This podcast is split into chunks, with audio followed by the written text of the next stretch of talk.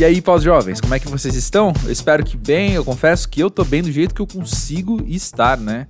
É fase difícil atrás de fase difícil. E acho que essa é a introdução que esse episódio merece. Afinal, o papo com o Felipe Cato foi justamente por esses caminhos, por esse nível de sinceridade. E eu tenho essa conversa com frequência com amigos ou, enfim, gente que senta aqui no sofá imaginário do pós-jovem para conversar e pergunta por que, que você começou esse podcast, né? De onde veio essa ideia? E eu sempre relembro que a vontade é poder trazer conversas sinceras em uma época tão instagramável, né? Uma época tão posada, tão cheia de filtros. E a conversa com o Felipe Cato foi exatamente assim. Foi a gente poder sentar, conversar, lamentar o que tem que lamentar, puxar esperança quando dá para ter esperança, a gente ri quando dá para rir.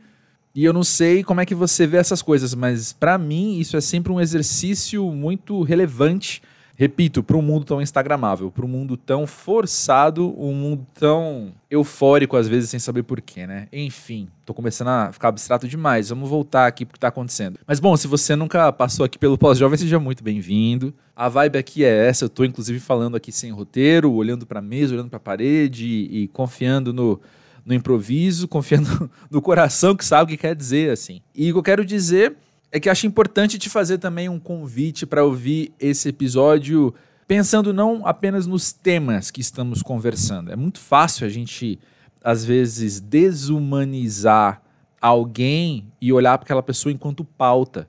E aqui a gente vai tocar em vários assuntos ao longo dessa conversa, ao longo aí de uns 40, 50 minutos, que eu acho que se a gente chegar no piloto automático cultural, sociocultural brasileiro, assim, é muito fácil a gente querer só catalogar os assuntos ou catalogar a pessoa Felipe Cato também, ao invés de olhar esse lado mais humano. Lembrar que a gente está conversando com alguém. E isso é deixado bem claro logo no começo da conversa, nem nas entrelinhas, não, mas nas próprias coisas que conversamos. Te convido então a ter essa postura, sabe? Intencionalmente de olhar para as pessoas que estão conversando aqui. E fica à vontade para participar desse papo. Conta depois o que você achou no podcast, arroba pausjovem.com.br e no arroba pausjovem das redes sociais. Sobre Felipe Cato, a gente se conhece há um bom tempo, é muito bom acompanhar sua carreira com Música para Ver já há muitos anos e sempre que a gente conversa é o máximo. Felipe Cato tem 34 anos, nasceu em Lajeado, no Rio Grande do Sul, cresceu em Porto Alegre. Como você bem sabe, sua carreira na música é super interessante de acompanhar, como, como acabei de dizer também. Tanto sua voz quanto suas habilidades vocais chamam muita atenção. E eu te convido a conhecer o Nascimento de Vênus Tour, seu especial ao vivo que tem nas plataformas para você ver e ouvir músicas belíssimas com a sua interpretação. Sem querer tendencionar tua audição, mas eu vou confessar aqui que Torrente é minha favorita. E aqui eu sou difícil de escolher favoritos nas coisas, mas enfim. Segue já o Pós-Jovem na plataforma em que você está escutando o podcast nesse momento, porque toda terça-feira tem alguém muito bacana batendo um papo sincerão aqui comigo. Ouve agora essa conversa então e já já eu volto.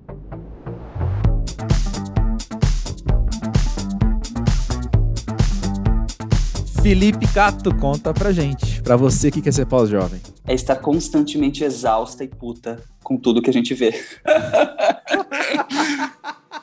Pronto, eu acho que essa resume toda a minha experiência. Estou puta, eu quero processar, entendeu? Quem fez essa. Quem me fez crescer, que ódio. Perfeito, excelente, excelente. A melhor maneira de começar um episódio, eu acho, da história do pós-jovem. Concordo demais. Será que isso. Perguntas que eu sei a resposta. Será que isso é ser pós-jovem ou isso é ser pós-jovem em 2022? Eu acho que isso é ser pós-jovem em 2022 especificamente, assim, porque o que eu sinto é que, na verdade, é uma questão da nossa geração, muito, assim. Eu acho que a uhum. gente cresceu, né, burguesas, né, é, dentro, as, as pessoas burguesinhas, né, como eu, que, cresci, que cresci dentro de uma família de classe média no Brasil branca, a gente cresceu dentro de uma, de uma realidade, de uma promessa de, de futuro, de estabilidade, de possibilidades. Então a gente, eu dediquei a minha vida inteira a estudar, a estar na universidade, a, a levar a sério o meu trabalho, a levar a sério as minhas coisas, para agora chegar num estado nazifascista em que a gente está totalmente precarizado, não tem nenhum tipo de garantia social, não tem uhum. nenhum tipo de perspectiva econômica, né? E, e, assim dentro de um cenário global de guerra. Então assim é realmente muito revoltante assim pensar que eu poderia ter ficado simplesmente usando drogas todo esse tempo e seria tudo igual, sabe? Porque o futuro foi roubado Sim. meio e, e não só da gente, até na verdade eu acho que até acho que eu e a nossa geração a gente a gente pôde usufruir usufruir um pouco melhor assim de um bem-estar social né na era Lula na era do uhum. PT e ter foi quando a gente fez faculdade inclusive é, né? foi numa época que a gente estava fomentando sonhos ali é eu acho que assim a gente teve a, também a, a, o benefício de poder ter vivido num país democrático. Acho que isso foi uma Sim. isso é uma grande dor para mim assim, de pensar que hoje as pessoas não vivem mais nesse estado que os jovens realmente eu convivo com pessoas muito jovens e eu fico muito uhum. muito preocupada porque é um mundo extremamente hostil para eles assim, não tem muita perspectiva mesmo, é muito desestimulante. Vamos nessa, né? Não uhum. quero ser a pessimistona porque realmente essa semana tá duro, né? Com todas essas notícias como sempre mas é isso, assim, acho que essa sensação de abandono tá, tá, tá rolando, assim, e também de abandono e de uma realidade muito clara, que é o mundo é dos ricos e bilionários, entendeu? Você tem muito dinheiro para fazer o que você quer fazer? Se você não tem muito dinheiro, não tem herança de, de dinheiro e, e essa função toda, tipo, uhum. esqueça. Eu acho que a, a, a, meritocracia é o dinheirotocracia, assim, tipo, não tem, né? Não Total. tem, não tem o que fazer. Total. O que eu acho mais cruel, talvez, difícil eleger, né? Dentro de tudo isso, mas uma crueldade que me bate aqui é aquilo que você falou, assim, nós crescemos dentro de uma estrutura que na qual nos foi prometido um futuro possível, que a gente chega aqui no futuro de ontem, né? Falando, não, não, não, é impossível. Só que a cobrança para que esse futuro exista é a mesma é. pelo sistema. Não teve uma adaptabilidade do sistema de falar, ih, pessoal, peraí, de fato, olha, nova realidade. Vamos mudar aqui um pouco as regras do jogo, então, para dar conta do mundo que vai ser possível. Não, não, não, não, não tem isso. As regras seguem as mesmas, como você falou, porque é para quem tem dinheiro. E ao mesmo tempo é o seguinte, né? A gente vive.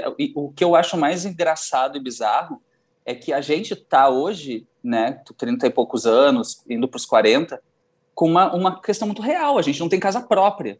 A gente não tem, né? Eu não tenho nem perspectiva de ter uma casa própria, é ridículo. Tipo, eu trabalho desde que eu tenho 11 não, anos de idade, tipo, com música. Sim. Eu não tenho nem perspectiva, não é um sonho que eu possa ter. Falar assim, qual é o seu sonho? Olha, eu tenho sonho de viajar. Ah, tá, mas eu não posso nem que eu quisesse ter uma família, nem que eu, eu não quero ter filhos, não é um sonho meu. Mas se eu quisesse, Sim. eu não poderia ter. Com o meu trabalho Sim. que eu faço maravilhosamente bem, não é, não é uma questão também de dizer assim, ai, naquela ego trip, não é sobre isso. Eu acho que a gente também tem um. Pós-jovem faz a gente entender o valor do nosso trabalho e da nossa capacidade profissional. Então, eu sou uma artista uhum. que eu fiz um milhão de coisas e faço um milhão de coisas e, tipo, tenho toda a capacidade profissional como profissional capacitada e treinada e, e, e, e sabe, com meu currículo para viver uma vida normal de uma pessoa que tem uma família e um carro e uma casa, que é o que as pessoas, né? Aquele mundo que a gente cresceu achando normal, que uma pessoa Sim. tem um Corsa, um apartamentinho, né, em algum lugar, um filho, dois, Sim. e possa tipo comer, né? Então isso Sim. é uma coisa que, gente, quando é que foi que o mínimo virou uma coisa tão absurda, né? Tipo, então realmente a nossa situação é, é, muito desesperador e aí fica essa coisa das redes sociais e da virtualidade, de todo essa, esse mundinho fake, que fica sendo um placebo, na verdade, para nossa frustração de que uhum. não tá, vai rolar, entendeu? Tipo, não Total. vai rolar. E aí fica que nem uns cachorros, tipo, correndo atrás do rabo em cima das redes sociais, tentando se satisfazer com uma coisa que não é real. E simplesmente não se Total. torna real, porque a rede social, ela não, ela parece que ela tá sempre assim, ela, ela não ela não vira arroz e feijão, entendeu? Ela não vira cimento. Exatamente. Ela, ela permanece no real. meio digital ali apenas, né? É especulativo, né? E tudo, tudo, Exato. tudo, tudo, tudo na nossa sociedade hoje é especulativo. Tudo, né? O dinheiro, ah, é. a, a, o status, o próprio trabalho, a, a, função de tudo. Por exemplo, tu lança um disco, em uma semana esse disco é velho. Tipo, isso não é o tipo de sociedade saudável. Isso eu não acho uma coisa. Não eu, assim, por mais que eu entenda e não sou um pós-jovem, eu sou um pós-jovem com muito, muita, muito ódio no coração mesmo. Mas, assim, eu, eu acho que eu, eu, como ser humano, cara, não posso me satisfazer com tão pouco para mim, assim. Então, eu tô nesse processo, uhum. sabe, tipo, de, de reavaliar como eu vou me portar diante desta realidade, assim. Eu venho num treinamento de samurai. Até esses dias eu vi o Kill Bill e eu comecei a pensar, por isso que eu gostava desse filme, cara, porque, tipo, acho que a vida é meio ser a Uma Thurman nesse filme. A gente vai ter que ter uma Sim. longa paciência, quatro anos lá, no, tipo, sem poder se mexer na cama, sofrendo todos os tipos de abuso para poder sair de lá, é. ir pro carro, mexer aquela porra do dedinho, tá ligado? e é. partir para cima dos nazis, tipo, porque não tem o que fazer. Mas por enquanto ah. a gente tá lá, a gente levou uma coronhada na cabeça grávida no meio do, do filme do Tarantino, sim. Exatamente. Nossa, amei a analogia. Eu não tenho tanta coisa que você foi falando aqui. Eu vou começar comentando por uma coisa temporal, assim, que aconteceu nesse último fim de semana anterior à nossa conversa, que eu tava passeando com o meu cachorro e eu vi um anúncio num prédio que eu gosto bastante aqui do lado de vende-se e tinha um QR Code para eu ver o apartamento baita curiosidade, porque eu entendo que eu não estou numa posição de comprar um apartamento, eu fui ver o anúncio. Duas coisas me chamaram muito a atenção. A primeira é que ele era mais barato do que eu imaginava. Consideravelmente mais barato do que eu imaginava. Ao golpe. A segunda, é que, a segunda é que eu fiz a simulação de como seria eu pagar esse apartamento. Seria basicamente o seguinte: eu teria que ganhar três vezes mais do que eu ganho hoje para eu daqui três anos conseguir dar entrada e aí pagar por 30 anos. Ou seja, não vai acontecer, porque eu não vou ganhar de hoje para amanhã três vezes mais que eu ganho e por aí vai. E aí me fez lembrar tudo isso que a gente estava conversando, os ensinamentos que a gente já sabe, né? Exatamente. Nós não estamos aqui, o sistema não está aqui para gente, para eu e você, uhum. fazendo as atividades que a gente faz, cumprir a regra que o sistema inventou, que a gente deveria cumprir.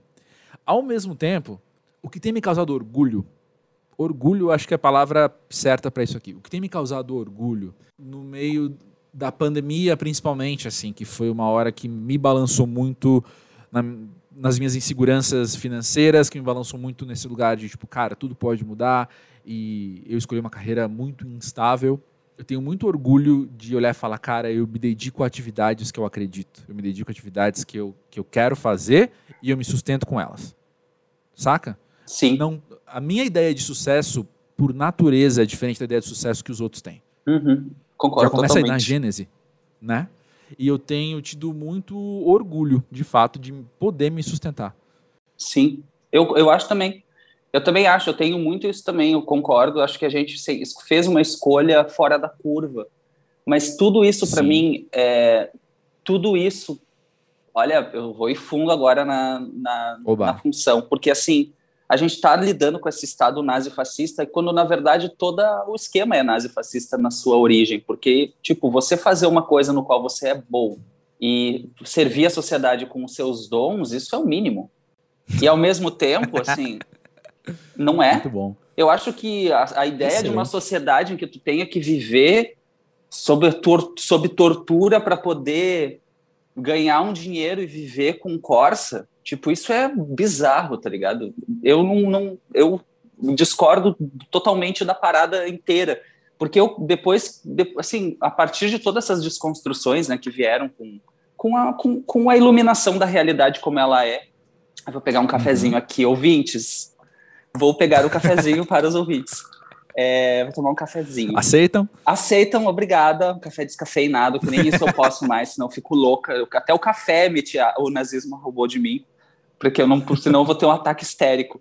Eu acho que é que assim, eu tenho muito orgulho também e fico bem feliz com essa, com essa parada de, de poder viver tranquilamente com o meu trabalho e, e ter essa dignidade que é fundamental para o ser humano. Uhum. Mas é, é inaceitável esse, esse sistema que a gente vive. é inaceitável, é inaceitável. É inaceitável. É inaceitável porque eu comecei a ter, depois de ter essa, esse bursting, assim, de entender que eu sou trans, essa informação mexeu com a, com a pedra fundamental da minha existência. Eu percebi o quanto que tá tudo errado desde o início, assim. É uma coisa muito, é muito, muito engendrado, é muito ancestral, é muito velho, é uma coisa que as pessoas não, não entendem o que é estar tá vivo. Eu acho que eu sou. Eu não sou. E, e, a viagem é que eu não, não sinto. Ontem eu estava né, no, no, mar, assim, sentindo a energia do mar e pensando, eu sou um ser humano, eu não, eu não, eu não tenho nada de. Ai, eu sou uma pessoa diferente. Ai, como eu sou diferente. eu não sou diferente. Eu não sou nada diferente. Eu sou uma pessoa normal com, uhum. com o Tico e o Teco. Eu faço raciocínios lógicos, o que a gente vê é inaceitável, é lógico. Entende? Uhum. Tipo, uhum. Eu, eu acho que, claro, tem todos esses interesses e tem todas as coisas, mas o fato é que, assim, ó, toda essa rede de sofrimento absurda econômica que a gente vive serve para beneficiar meia dúzia de famílias no globo. Pronto, acabou o dano. Porque enquanto a gente está sofrendo, passando por pandemia, se fudendo, acabando com não sei o que, com recursos naturais, só tem um, só tem meia dúzia de pessoas interessadas nisso. A realidade é essa. Pronto. Uhum. Na real, uhum. sabe? Toda a complexidade, os jogos de interesse, os coisas. Quando tu bota no papel mesmo, o final, qual que é o saldo final dessa porra? Quem que é o interessado? Isso aqui é para meia dúzia de pessoas. É só isso. Sim. Não tem outra coisa. Se o ser humano pudesse escolher, falar assim: Olha, gente, se a gente pudesse estar num sistema mais igualitário, que as pessoas pudessem ter um pouco menos de ansiedade, ter um pouco mais de qualidade de vida, um pouco mais de distribuição de renda, porque eu acho que a grande palavra no mundo é essa, né? Distribuir riqueza, porque riqueza não falta e o, o planeta. Terra, na verdade, não falta nada. Tudo é um, tudo é muito. Falar é complicado. É complicado resolver a fome? Não, não é complicado. Basta um uhum. bilionário querer, um, um bilionário querer. Basta um uhum. querer não é complicado. É uma questão de valores e de ideias e de articulação e de consciência das pessoas. É claro que eu sou uma louca, eu sou a Dom Quixote que fica aqui gritando com os moinhos de vento, mas também é uma coisa, sabe, que eu tô muito cada vez mais assim querendo me colocar no papel de maluca mesmo, assim, porque eu acho que precisa ter alguma as malucas que gritam coisas absurdas. porque senão as pessoas Sim. vão sempre ficar no Ai, porque o TikTok o Instagram e o seu não sei o uhum. quê. Eu cansei disso. A vida não é isso, cara. Uhum. Eu tô muito revoltada pós-jovem. Tá, que bom. Que bom. Faz sentido, inclusive. Ninguém, tá, ninguém tem a capacidade de te julgar. Mas tu, tu acha muito que eu tô sensata. sendo doida? Porque assim, eu realmente, quando eu penso nisso, Zero. eu penso, gente, o desmatamento da Amazônia, que é uma coisa que, tá, que é horrível, isso serve a quem? quem? A quem serve? Quem está lucrando? Quem são as pessoas? Quais são os nomes dessas pessoas? Qual é o CPF delas? Elas existem. Sim. As coisas não são tão abstratas. O capitalismo dá uma abstração para as coisas que é ridícula. Não é abstrato, é físico, é, é, fatídico, é numérico, é, é dado, é claro. É, são ocupações de território. Sim. Eu acho que a loucura é ficar quieto sabe? Eu acho que a loucura é ficar calado. Porque, de fato, eu tenho muito isso, assim, e eu. Eu sou uma pessoa que. Eu, eu sinto muito o corpo inteiro, sabe, nessas horas, assim. Quando eu fico com raiva, é uma coisa muito corpórea. Quando eu fico revoltado, é uma coisa muito do, do corpo inteiro. Então eu tenho muito esse movimento, assim, de falar, cara, como é que a gente não tá gritando na janela? Como é que a gente tá saindo na rua e berrando quando isso acontece? Sabe? Quando. Pô, Olha a minha linguagem corporal, você tá vendo que eu tô me agitando aqui. Ah, sim, eu já fico... é muito revoltante, eu entendeu? A, ficar, a querer sair correndo, assim. A minha linguagem corporal diz querer sair correndo sempre mesmo, assim. Porque esse é o meu impulso. Quando eu penso no, na questão lógica que você trouxe, isso é onde pega para mim, sabe? Quando a gente vê um discurso acontecer de um lado e em paralelo a atitude ser diferente que é, é a hora que você vira e fala, pessoal, então isso não faz sentido, sabe? Se a pessoa está falando eu sou anticorrupção, por exemplo, e está congelando as contas para ninguém ver o que está acontecendo ali, você fala, peraí, isso não faz sentido, sabe? Como é que a gente não está berrando? Como é que acontece uma situação política na qual leva ao impeachment de alguém, por exemplo, por uma questão que todos os seus sucessores fazem também, mas aí ninguém comenta, aí ninguém fala. Então essas coisas me movem de um jeito corpóreo, assim. Essa revolta que você está falando é algo que eu preciso aprender a lidar diariamente. E eu vou falar, não sei lidar. Não sei lidar, tenho medo que isso vire problema corpóreo também. Então sabe? tem que trabalhar tenho o corpo. De... Exatamente. Tu acabou de dar a resposta, porque aí que está a questão né, do pós-jovem, que eu fico pensando que a única coisa que realmente vem me... Porque a gente pode passar agora o programa inteiro falando, enumerando os absurdos de tudo que a gente vê Mas tem as coisas que, que não adianta a gente sofrer, porque tem uma parada que realmente é importante, é a vida, o corpo, natureza, vida, corpo, Sim. realidade. E eu acho que isso é uma coisa que coloca tudo em perspectiva de um jeito muito mais real, assim. Então, por exemplo, sim, tipo, qual que agora veio esse pack do veneno aí, mais um, né? uhum. Porque eu, um. eu tava eu tava na função toda já desde há muito tempo com uma conscientização alimentar e fazendo toda uma, uma coisa, fui para o veganismo e agora é, a, a alimentação para mim é uma das coisas mais revolucionárias que existem. Assim, eu boto todas uhum. as minhas fichas. Se eu tiver que escolher uma coisa para militar, assim, realmente na, no mundo é sobre alimentação, porque eu acho que a alimentação ela é poder, né? A alimentação é poder de uhum. escolha. Então, assim, claro uhum. que a uhum. gente.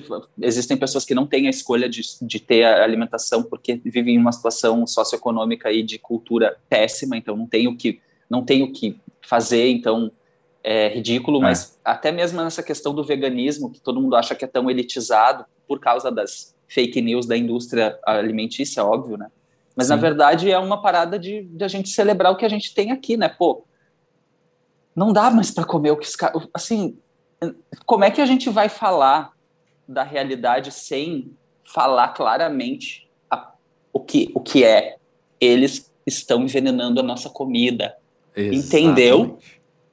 Tu entende Exatamente. que não é que eu não quero virar aquelas pessoas que parece aquelas americanas doidas que fica tipo com um milhão de gatos em casa criando criança, sabe, de filme, assim, aquela, aquela personagem. Sim. Eu não quero ser essa personagem porque eu acho que é, que é, é até bizarro, mas assim, a realidade é essa: eles estão envenenando a água, eles estão envenenando a comida, eles estão tirando o nosso sono, eles estão fazendo tudo para destruir a nossa vida, para encurtar a nossa vida, para que a gente tenha câncer para que a gente dependa de remédios, uhum. para que a gente dependa disso, para que a gente dependa de plano de saúde, para que a gente dependa de não sei o quê, uhum. para que a gente tenha uma, uma, uma, vida ruim, miserável, doente, dentro de um planeta uhum. doente.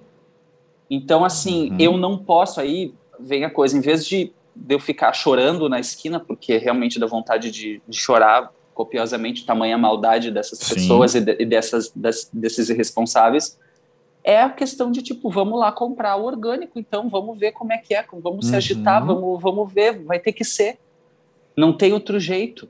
Porque mais importante do que chorar sobre isso é a gente fomentar outros mercados, ir para outras coisas, criar novas coisas.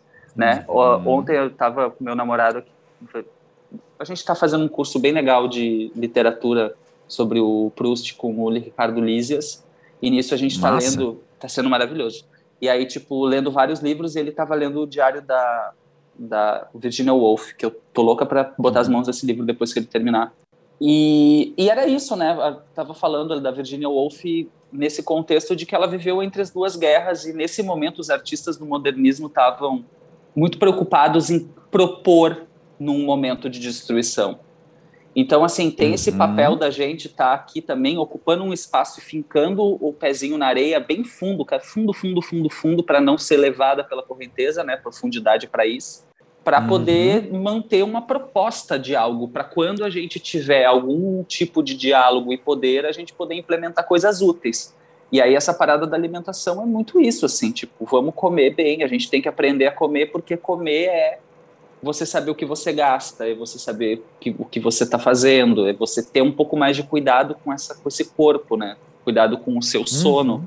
cuidado com a sua alimentação, cuidado com a sua, o seu corpo físico como uma joia, como o maior investimento, como o maior patrimônio, a maior coisa que existe, porque a gente chegou neste lugar de, de, de nudez. Então a, a nudez está aí, é o corpo e a gente resistir, fazer fazer mesmo a parada de base, porque não tem o que fazer. Até na arte mesmo, assim, não, não tem o que fazer, tem que ser forte, firme, construir a obra, fazer a música, fazer o filme, fazer a foto, fazer o podcast e fazer, e tipo, ir acreditando aos poucos que a gente vai conseguir virar isso aí. Porque muito, muito trabalho pela frente, né? E é um trabalho de uhum. formiguinha mesmo.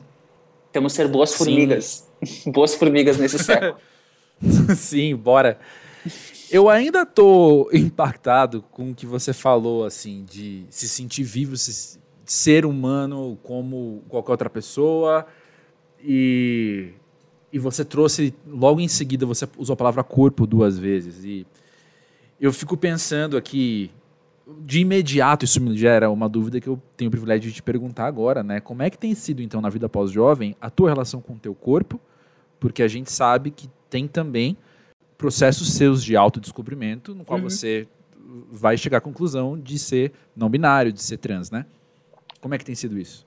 Foi muito maluco, porque eu sou uma pessoa com problemas de disforia e, e, e todos os tipos de, de distúrbios alimentares e neuroses com o corpo desde que eu sou criança. Então, assim, Sei. por ser uma criança trans, desde pequena, eu sempre fui extremamente infeliz com, com o meu corpo.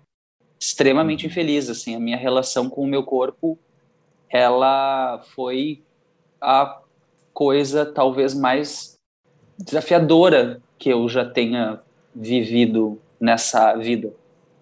E continua Sim. sendo assim. Eu tenho que tomar muito cuidado com isso, eu tenho que ter muito respeito por isso, porque é o tipo de coisa que realmente é a minha grande dificuldade, porque é muito é muito duro viver uma disforia, eu acho, quando a gente é. Nossa. Não acho que não quando acho que as pessoas trans são ah, muito impactadas por isso, assim. E, e, é uma vida de, desconexão consigo, assim. Então, eu passei muito tempo da minha vida sendo extremamente autodestrutiva, né? Eu acho que quando a gente uhum. não consegue ter uma boa relação com o nosso corpo e amar e se aceitar e se ver dentro desse corpo, a gente se torna um inimigo. E eu passei, eu ainda tenho muitas dificuldades e trato muito profundamente, tenho crises de recaída com vícios muito pesados uhum. e chatos que eu realmente acumulei durante a minha vida dentro dessa relação de, de autodestruição. E que, para mim, é uma coisa complicadíssima. Assim. Por isso que, realmente, quando eu quero me aterrar, quando eu quero me centrar, quando eu estou me sentindo frágil, eu fortaleço o meu corpo, porque eu sei que eu, se eu estou fortalecida com o meu corpo, eu estou me sentindo poderosa e eu consigo encarar as coisas.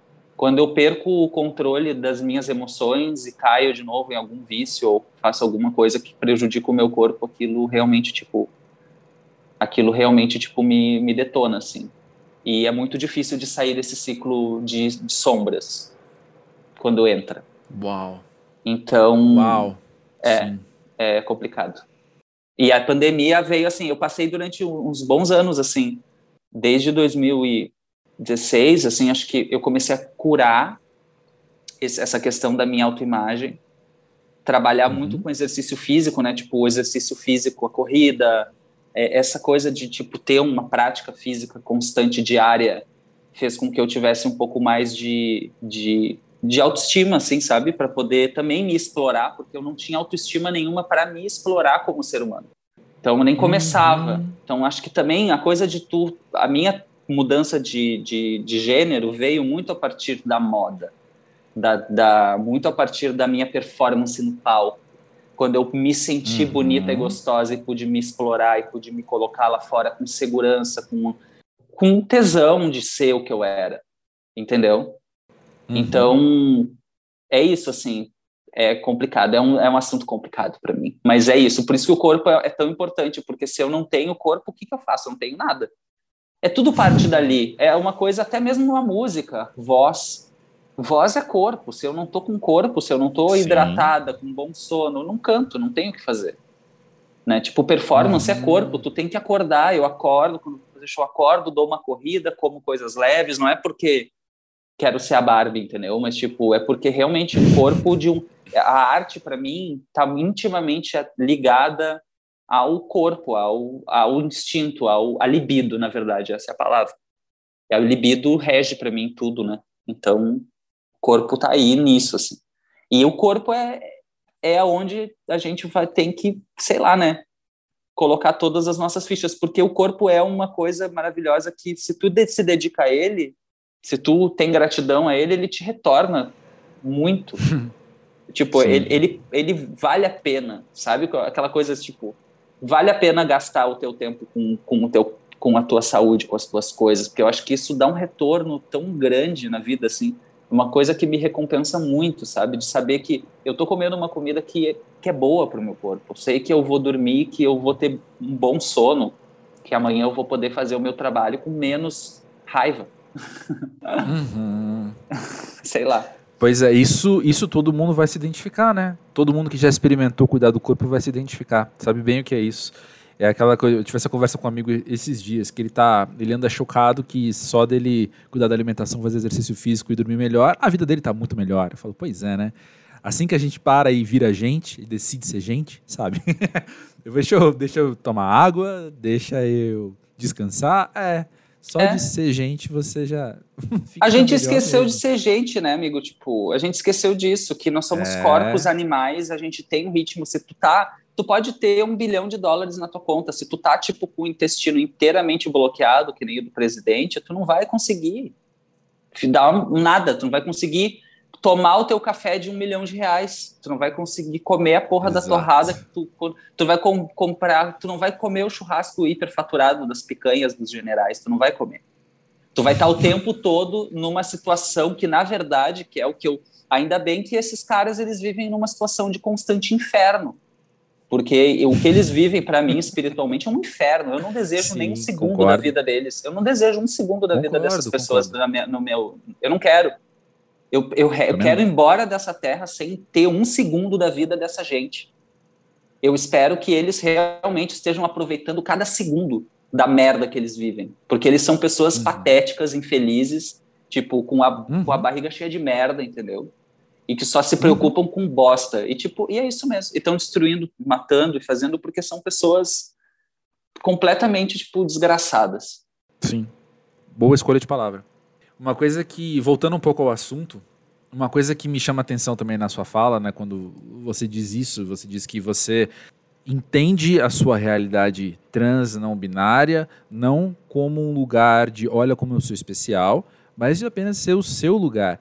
Eu penso que tem um desafio mental nosso como ser humano, talvez também como pós-jovem, talvez especificamente como pós-jovem, porque quando a gente já tem um repertório para saber dialogar melhor com isso de quando a gente tinha 15 anos, né? Que é o da gente olhar e falar: todo mundo caminha na dicotomia de ser gente igual todo mundo e de ao mesmo tempo ser uma pessoa que ninguém no mundo compartilha da sua história, das suas experiências, das suas, da sua anatomia, né, de como o teu cérebro se constituiu, se desenvolveu e constituiu. Só você é você e ponto. Não no lugar do floquinho de neve, uhum. mas no lugar da vida prática, cara, da vida prática. Quando você, quando duas pessoas acham que elas são muito iguais, é porque elas estão ignorando tudo, todo o universo de diferença que elas têm, né? E eu fico pensando que lidar com o, o tal do diferente metafórico, abstrato e tal, é algo que a gente que talvez tenha uma dificuldade porque não caiu a ficha de que todo mundo é diferente e acabou, uhum, saca? Uhum. E eu penso que pessoas que passam por um processo como esse que você está descrevendo têm uma baita oportunidade também, então, de uma palavra que já caiu em desuso, infelizmente, porque é isso que o sistema faz também, né? Tira o valor daquilo que que deveria ter muito valor, que é a tal da empatia, pô. Né? Você olhar para você e falar, é, olha só, agora que eu compreendo melhor a minha história, eu tô mais apto a, tô mais apta a, olha aí, depois eu falo sobre isso também, lidar com a história do outro, né?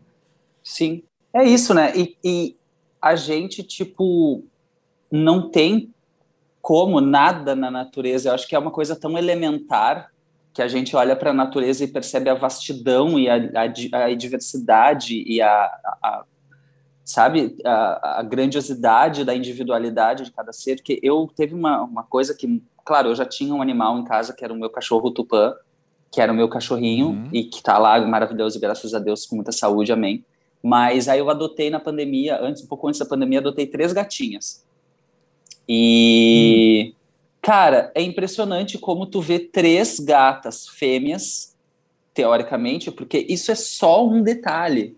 Sim. A anatomia sexual, a anatomia né, de genital dela. Reprodutivo, uhum. é bem essa palavra. Mas são uhum. seres completamente diferentes, elas têm personalidades uhum. diferentes, desejos diferentes, elas reagem de um jeito diferente, elas, elas são Eu acho que essa é a parada tão misteriosa, a, a, o mistério todo do ser. Porque até a planta, é, tu olha a planta, ela é. Ela é uma coisa, uma, ela tem uma presença, ela tem uma personalidade, ela tem uma vibração. Tu não pode comparar uma planta com outra. Porque se tu botar Sim. a mesma quantidade de água nas duas, é uma vai acontecer uma coisa, outra vai acontecer outra. Então, é. realmente, sabe, é, existe, eu acho que a dicotomia, ela é, é, eu entendo a dicotomia filosófica, eu acho que toda a nossa civilização é louca, porque ela fica meio que nessa, tentando entender opostos, quando tem a parte dos opostos que, é, que é subjetiva, que é da expressão, hum, mas hum. tem a parte básica, que é do funcionamento. E essa Exato. é a parte que eu acho interessante. Porque apesar de a gente ter toda a parada, aí um dia eu peguei o corpinho da gata, fiquei eu pirando assim, olhando para ela, olhando assim, olha, é dedo, junta, antebraço, braço. Aí eu olhei, é boca, dois furos, glote, pulmão. Eu olhei, gata, o corpo delas quando tu vai, se tu fosse fazer um, um, um, uma comparação bem crítica, assim, bem fria sobre o que é ser um ser deste planeta, tu olha um mamífero, a gente é igual. Se viesse um ET falar assim, ah, tem essas aí, são leves diferentes, tem uns maiores, uns menor, mas basicamente é igual, porque o sistema digestivo, o sistema reprodutor, o sistema de gêneros, de, de, de papapá, é igual o uhum. boi, é igual a vaca, é igual ao cachorro. Eles têm menos cognição, mais cognição, eles estão numa, uhum. numa, num plano é, abstrato, nós em outro. Exato. Mas é o plano abstrato que é diferente, não o plano físico. Não. O plano e emoção é física, é. inclusive. E emoção é física. Inclusive, também tive esse teto, tipo, de perceber que todas, todas, todas, absolutamente todas, todas as emoções que os gatos e os cachorros que estão ali comigo conhecem, experimentam, eu conheço. Eu conheço Sim. dor, eu conheço amor, eu conheço apego, eu conheço raiva, eu conheço tudo, porque os sentimentos não fui eu que criei. Então, assim, são coisas que a gente tem que. Bom, é, não é tão. É filosófico? É, mas não é tão filosófico assim. É, tão, é meio bem, é bem claro, assim, que é tudo meio por aí. Por isso que eu não é como animais mesmo. É. É estrutural, assim, quando você entende isso como a base das coisas, eu acho que aí você começa a, a conviver com essas ideias com, com quão cotidianas elas são, sabe? Com quão básicas elas são mesmo, assim, saca? Essenciais, talvez. E as né? pessoas todas, elas querem o básico. As pessoas querem um lugar para dormir, elas querem uma, uma... querem constituir sua família ou não, elas querem comer, elas querem conviver em comunidade, porque o ser humano é assim, como um animal. A gente ignora toda a nossa natureza, uhum. assim como a gente ignora, a gente acredita por alguma ideia que é uma ideia fundamentalista, né? E aí vamos para a próxima etapa da parada, que a gente é um animal que separado, como se a gente fosse um alien que chegou nessa terra e está aqui para devorar tudo. Mas isso não é o ser humano, entende? Que a gente fica, ai, o uhum. ser humano, ai, o ser humano, eu, hein? Aí o ser humano, lá vem o ser humano, como se a gente fosse o ó. E a gente não é o ó. A gente vive dentro de uma doutrinação imensa de séculos, milênios, de, de igrejas e filosofias e violência. Violência, violência, o que, que acontece quando tu quer treinar um animal? Tu aplica violência, violência, disciplina, violência, disciplina. Tu treina um animal com violência, disciplina. Restrição, privação, recompensa. Igual a gente. Então a gente é uns bichinhos treinados mesmo para viver essa barbárie, porque não faz sentido a gente destruir o ambiente que a gente vive. Uhum. Isso tudo é a servidão. E aí que está a questão que me irrita, que filosoficamente pensando, eu como uma, uma pessoa completamente louca, que realmente tô, pode me internar já, porque eu tô bem louca. Eu me recuso a servir essa porra. Sim eu me recuso. Eu não tô aqui para ser um boizinho dessa gente. Eu não tô aqui para que alguém bote na minha cara um rótulo de você é homem, você é mulher, você uhum. vai agora vestir tal coisa, agora você vai. Porque isso uhum. é o uhum. próprio autoritarismo. Uhum. Isso é o autoritarismo. É o autoritarismo dizer, ai, pois é, mas olha a economia, você vai ter que comer veneno, gata, porque é assim é a vida real é a vida real. Não tem o que fazer. Uhum, não, não é uhum. assim a vida real. Uhum. Eu não vou comer esse veneno. Se eu tiver 10 reais para comprar uma coisa sem veneno ou 50 coisas com veneno, eu vou ter que entender que a minha cabeça. Eu vou ter que comer menos para não comer a porra do uhum. veneno. Uhum. São coisas, tipo, infelizmente é isso. Sabe? Tipo, não, eu não posso. Infelizmente, é tu entender que é isso. Se eu tiver que plantar, eu vou plantar, eu vou ter que plantar, então. O que, que eu vou uhum. fazer com a minha mão, que é real, que é concreta, para mudar a minha realidade? Porque eu não Sim. vou ficar aqui sentado esperando que o ministro de não sei o que resolva salvar o Brasil dos venenos e da, e da perseguição política e das coisas. Isso não vai acontecer nunca durante a minha vida. E aí não. que tá também o pós-jovem, né? Aquela parada do tipo, cara, eu não aguento mais ser trouxa, entendeu? Caí em várias, vários golpes de pirâmide aí na vida. entendeu? Sei. Eu tô cansada. Sim, Ai, já. Tem nome.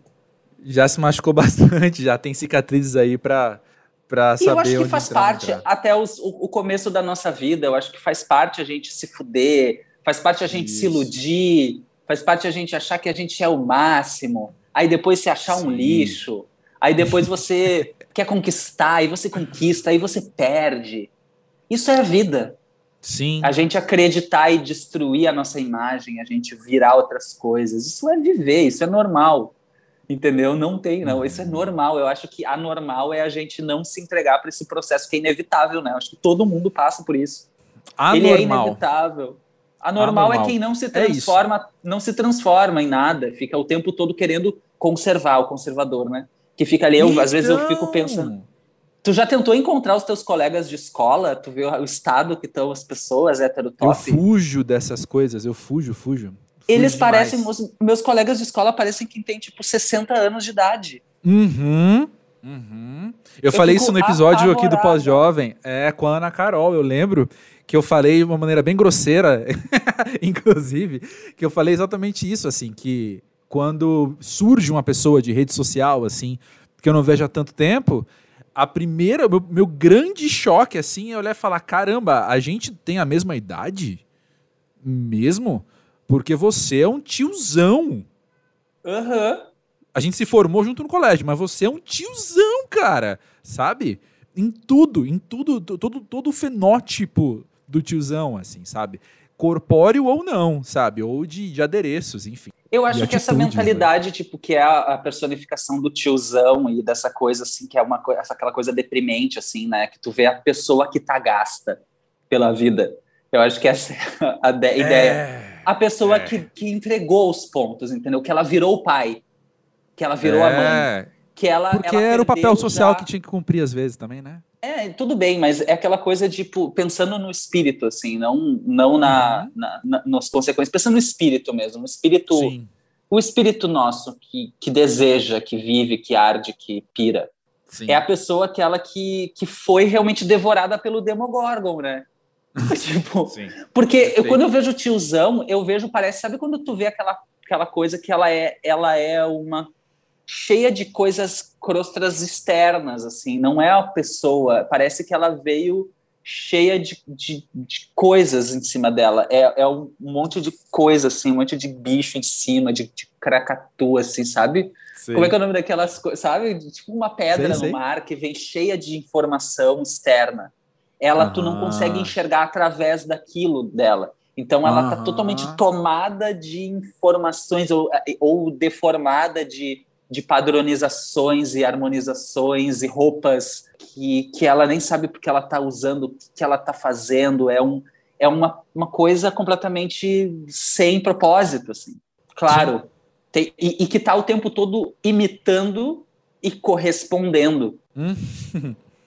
é a coisa da imitação, né? Tu vê, às vezes eu penso, eu vejo Bem pessoas notado. próximas, assim, familiares, assim, que estão literalmente no pós-jovem, que já estão virando seus tiozões, que são cópias, imitações das gerações anteriores, cópias, cópias assim, que repetem os mesmos bordões com a mesma voz. Eu vi aquela criança que cresceu comigo se transformando aos poucos em outra coisa que eu já vi lá atrás.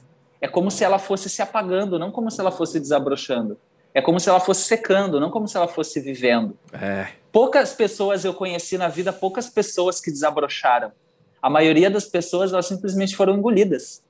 Total. Elas não têm nenhum acesso ao que elas são. Pausa. Pensa que a baita porcentagem dessa pessoa, dessas pessoas que a gente está descrevendo aqui, elas estão confiantes que elas seguiram o que lhes foram ensinadas, certo? Então, qual o tamanho da, entre muitas aspas, violência que é para elas, a gente poder olhar e falar, pois é, não precisava. Ah, aí sim. Entendeu? Aí, Eu acho esse que é, o grande... é aí que a gente começa a entender muita coisa. É, exatamente. Eu acho que elas não conseguem aceitar. Eu acho que quando elas veem uma travesti rica, entendeu? Babadeira, uhum. rica, chique, uhum. inteligente, dando uma surra na, na, que nem a Lina no BBB, Sim. elas não conseguem aceitar. Exatamente. Porque elas perceberam que não é puta, que não é que não é nada daquilo que elas achavam isso, que era. Isso. Que as coisas que elas foram enganadas. E eu acho que é isso. Quando, tu, quando a pessoa percebe que foi enganada, talvez ela nem consiga. Eu acho que a maioria das pessoas elas não conseguem nem fazer essa, essa ideia de que elas foram enganadas e que elas são muito trouxas, mas que que é, é isso, elas poderiam ter sido outras coisas, e elas não foram, e elas estão presas. Porque também é. essa coisa do capitalismo e dessa hetero... Porque a, hetero, a heteronormatividade, ela é um regime político. Uhum. Ela é um regime político, né? Uhum. A coisa de tu, o homem, o varão, a mulher, os filhos, a família, a ideia até, assim, toda essa ideia da família, ela é uma coisa muito... Ai, tem é eu, a minha família e o resto que se foda. Então é uma parte, é como se também se o sistema tivesse dizendo assim, tudo bem você, assim, você não tem que ser do coletivo. Pra, o, uhum. o, máximo que a, que, que a pessoa consegue entender no seu individualismo de coletivo é sua família porque é dela. Porque é exato, dela, é sangue exato. dela, é corpo dela. Uhum. Então ela não consegue conceber a ideia de um coletivo plural que não seja dentro daqueles valores intrínsecos que vieram de geração em geração da família dela. Então, claro uhum. que o uhum. conservador apela para essa coisa das tradições da família, dessa coisa quando chega nesse ponto de ruptura do absurdo, porque chega, chega esse ponto em que a narrativa não se sustenta mais, que o casamento não é mais o que era, que as pessoas se é. divorciam, é. que as pessoas são gay, que, que você pode ter uma vida independente, que você pode ter um monte de coisa, então eles ficam desesperados. Mas a realidade Sim. é que isso é uma construção social e que não é assim que funciona. Isso é só uma ideia recente, uhum. não é nem tão. Super. Ai, meu Deus, mas não. So... O ser humano, as pessoas sempre falavam isso na escola, ai, o ser humano é assim, o homem a mulher e os filhos. Não é assim.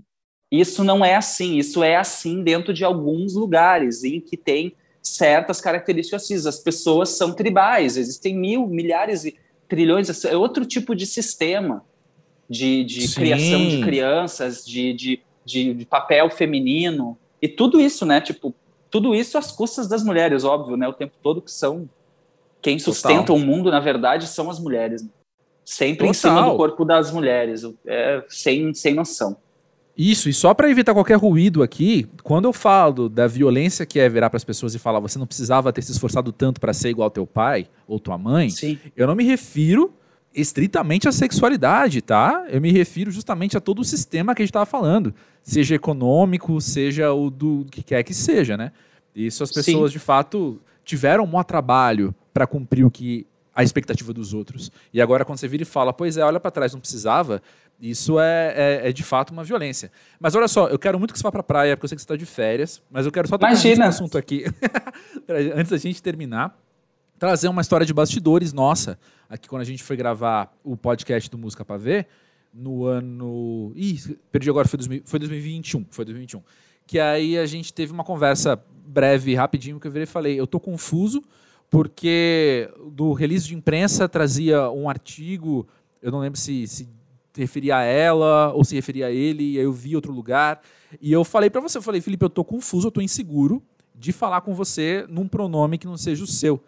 E, uhum. e eu percebo que é uma insegurança que eu carrego ainda, mesmo a gente tendo conversado sobre isso, eu carrego isso em mim, porque eu fico pensando, é muito diferente de você que eu conheço há tantos anos, e que eu conheci como o Felipe Cato, eu ter eu olhar para você é a mesma cara que eu tô vendo, é o mesmo nome, é diferente da Jupe do Bairro que eu conheci sendo Jupe do Bairro, da Alice Marconi que eu conheci sendo Alice Marconi. Claro, a Linda Quebrada eu conheci claro, sendo Linda lógico. Quebrada.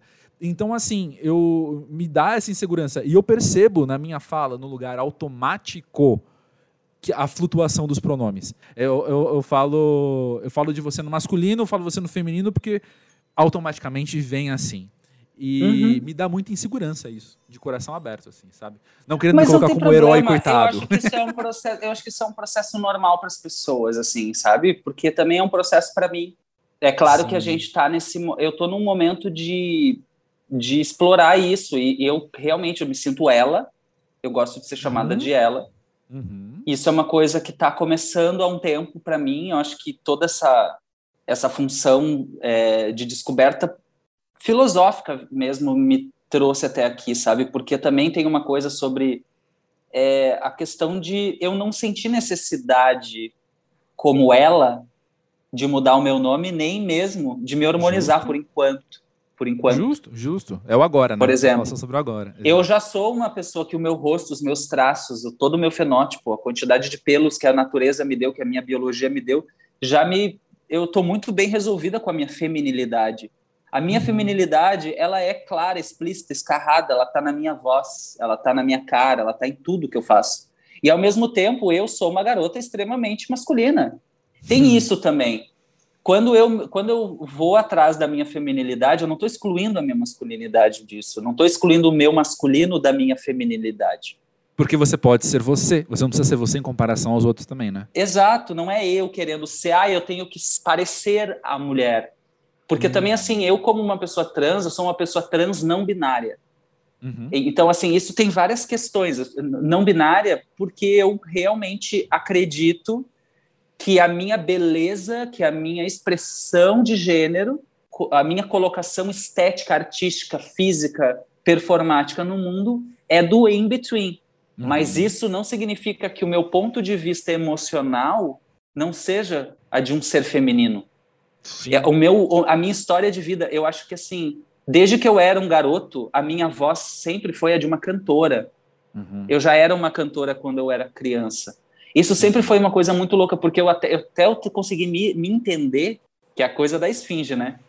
É. Para mim, eu, eu sempre tive muita dificuldade. Eu acho que a, toda coisa de eu ser trans, o mais difícil para mim não era que eu tinha dúvida de que eu era trans. Eu sempre soube que eu era trans, desde criança, desde pequena.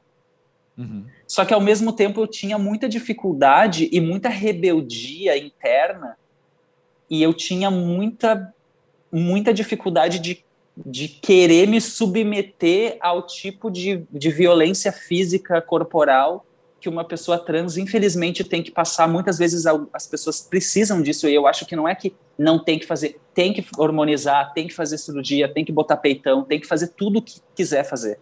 Eu acho que cada corpo trans, cada corpo de ser humano tem que fazer o que merece, o que gosta, como se vê. Mas eu já fui, eu experimentei várias maneiras de ser, porque eu acho que o ser é experimentar-se, né? Eu experimentei os meus extremos de feminilidade, eu experimentei os meus extremos de masculinidade, eu experimentei vários lugares e, e eu sempre chego na boa e velha cara lavada, camiseta.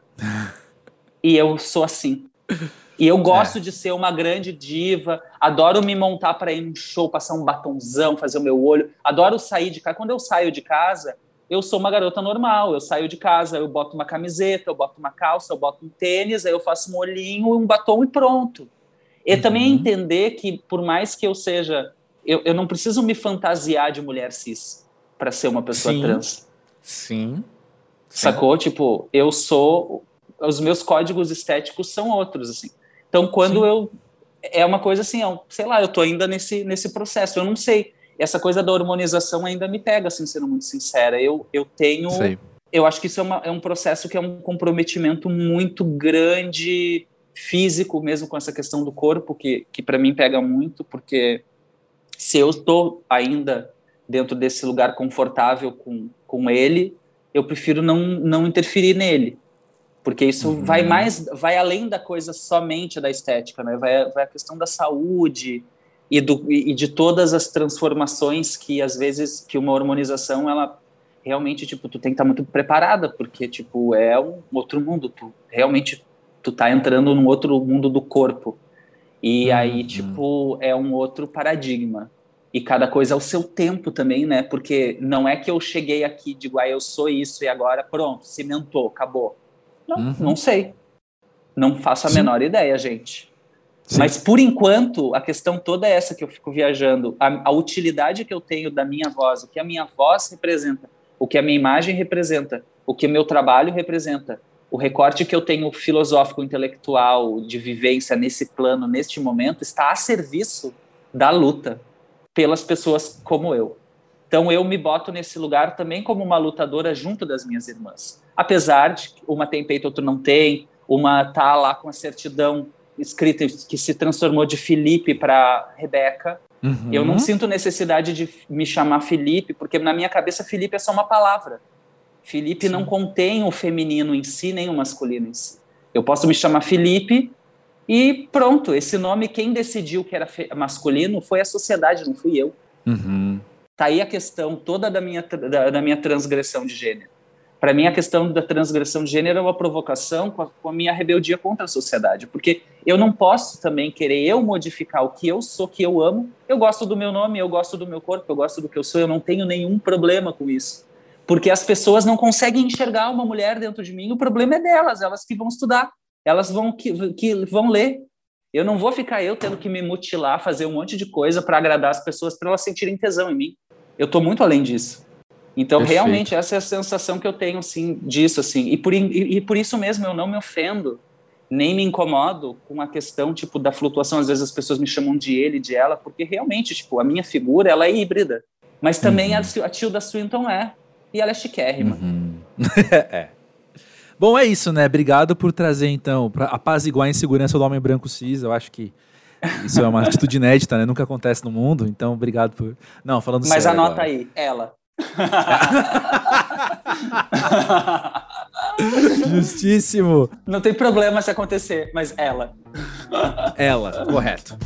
Felipe, obrigado por estar aqui no Pós-Jovem de Corpo Inteiro, trazendo você. Obrigada, adorei. Mua.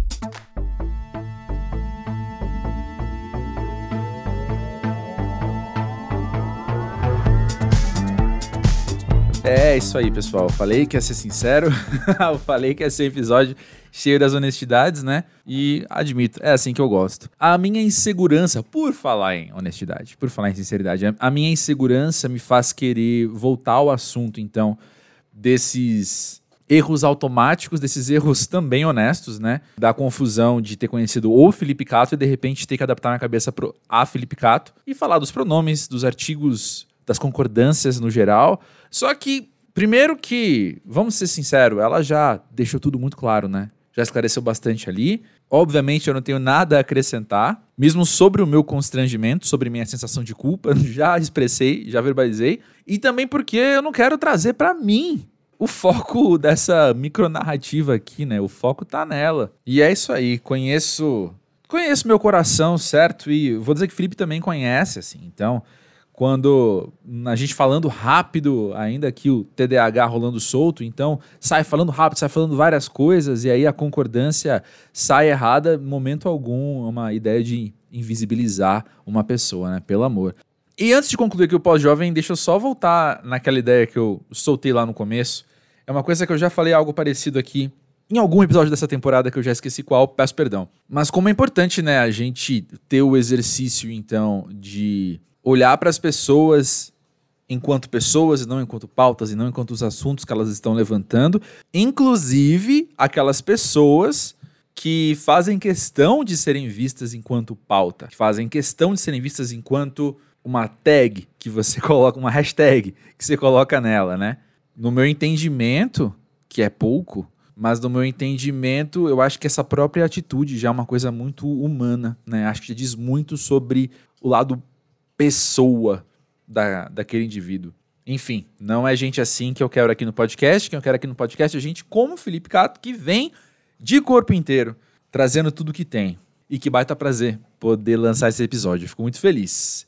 Na semana que vem, tem mais, tem um convidado que eu sei que muita gente que ouve o Pós-Jovem é muito fã já há muitos anos, marcou aí a, a juventude de muita gente, segue marcando nossa pós-juventude também.